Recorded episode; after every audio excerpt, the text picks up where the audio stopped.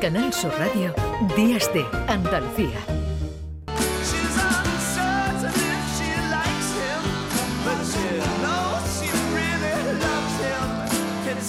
9 y 20 minutos de la mañana nos vamos a ir a una autoescuela, eh, derrota la autoescuela San José, porque allí se lleva a cabo un innovador programa, ha propuesto el ayuntamiento de esta localidad, un plan preventivo enfocado en la formación responsable de los nuevos conductores en relación al consumo de alcohol y otras sustancias. Encarnación Sánchez es la dueña de esa autoescuela San José de Rota. Hola, Encarnación, muy buenos días.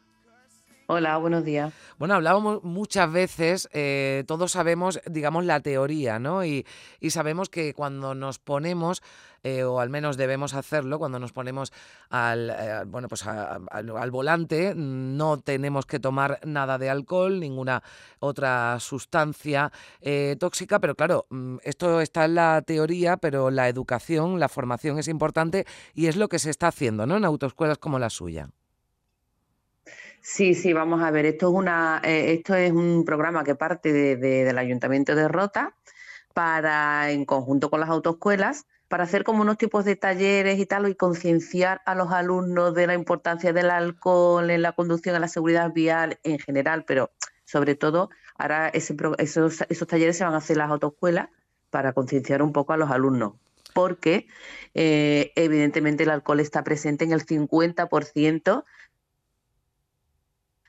entonces, es una buena idea que ha partido del ayuntamiento, me parece, en conjunto con las autoescuelas, para concienciar a los alumnos sobre esto, eh, porque en eso hay que trabajar, claro. concienciar a los alumnos y desde el inicio de la enseñanza. Claro, estamos hablando de gente joven que ha cumplido los 18 años en muchos casos, se apunta a la autoescuela para sacarse el carnet y como decimos, pues claro, en los manuales, en la eh, teoría, bueno, pues se, explica ¿no? la, la tasa de alcohol permitida, cuando no deben pasarse, pero claro. otra cosa es eh, mostrarle, ¿no? que entiendo que eso forma parte del programa, cuáles son los efectos reales, como usted decía, ¿no? el 50% de los accidentes de tráfico está detrás del consumo de alcohol. Eh, el alcohol está presente en, mm, en, el, en el 50% de los accidentes mortales, no hablamos solo de la población de jóvenes, está en mucha más población, pero bueno, sí que está bien partir desde el inicio, que es donde se forman ellos en la autoescuela y, y eh, como tú bien dices, eh, en los manuales está todo, pero no es lo mismo a que venga un técnico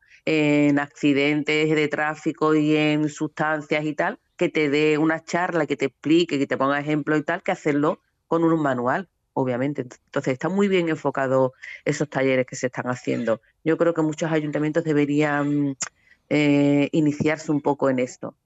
Claro, porque... es algo muy importante. No, no hablamos solamente del alcohol, hablamos de estupefacientes y tal. Claro, eh, bueno, de cualquier otro comportamiento, ¿no? Entiendo que, que, pudiera eh, derivar en un accidente, ¿no? Comportamientos impropios que, que, son al volante. Estos son varias autoescuelas, entiendo que también, ¿no? Habéis eh, recibido alguna formación o, o, algunas indicaciones, ¿no? Para llevar a cabo este, este tipo de, de programas. Sí, bueno, nosotros colaboraremos con la cartelería, con formar eh, grupos de alumnos y tal, para cuando vengan eh, eh, a técnica, al técnico de, de accidentes, pues se hagan los talleres. nosotros vamos a, colaborar con el Ayuntamiento de Rota para, pues para eso, para trabajar mm. con el alumnado. Eh, bueno, pues eh, desde luego iniciativa necesaria, interesante, la que se lleva a cabo por parte del Ayuntamiento de Rota con eh, la colaboración y se van a poner en marcha las autoescuelas como esta autoescuela San José de Rota.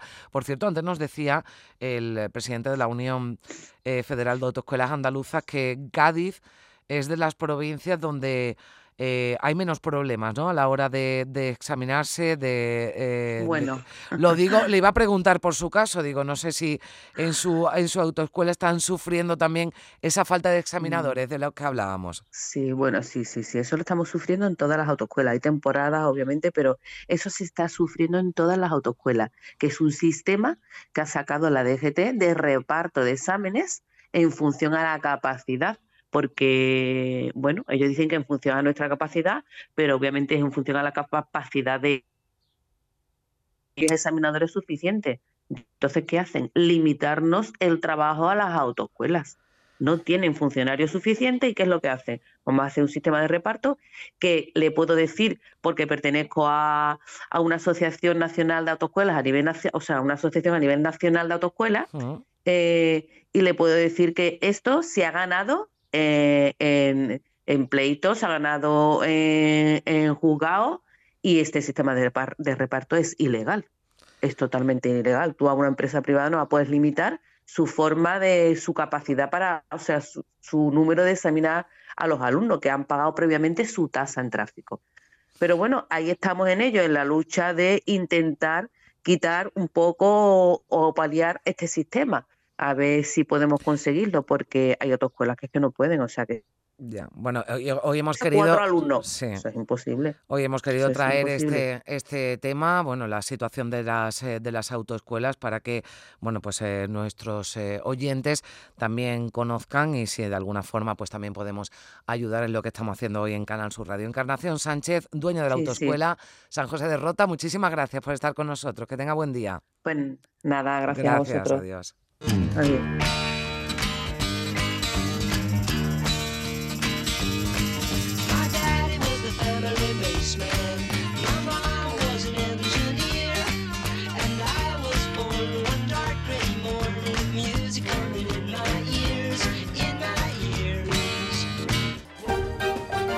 En Canal Sur Radio, Días de Andalucía.